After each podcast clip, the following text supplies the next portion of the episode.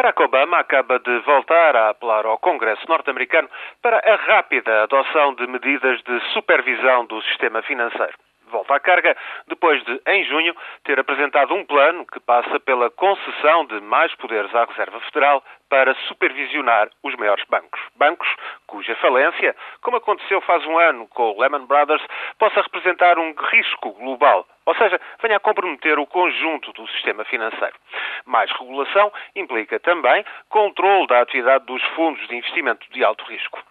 Obama propõe, além disso, a criação de uma agência de defesa do consumidor quanto a empréstimos e hipotecas, seja para aquisição de casas, carros ou cartões de crédito. Só que os planos de Obama encontram forte oposição no Congresso e, precisamente também nesta altura, o Presidente enfrenta ainda maiores dificuldades para fazer avançar o seu programa de reforma da saúde por mais que Obama faça valer, como fez esta tarde, os efeitos positivos da injeção de dinheiros públicos para estabilizar a banca, o sistema financeiro e a economia, sobram, no entanto, muitas dúvidas sobre o nível quase insustentável do déficit do orçamento que já ultrapassou o trilhão de dólares.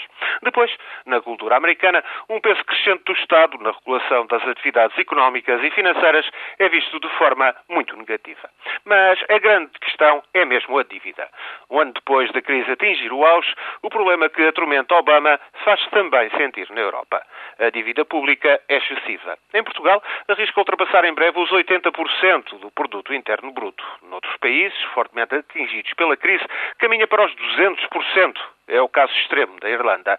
A média da zona euro rondará, no entanto, os 120% do produto interno bruto se o pior da crise já passou, sobrou, no entanto, isto: um nível de dívida pública que, em muitos países, pode ser mesmo insustentável. Na América de Obama, o caso é ainda mais grave, porque os déficits do orçamento e da balança de transações correntes estão a pôr em causa a estabilidade do dólar e o seu papel como moeda internacional de reserva. Travar a queda no abismo que se vislumbrava há um ano saiu muito caro. A recuperação é agora necessariamente lenta e incerta.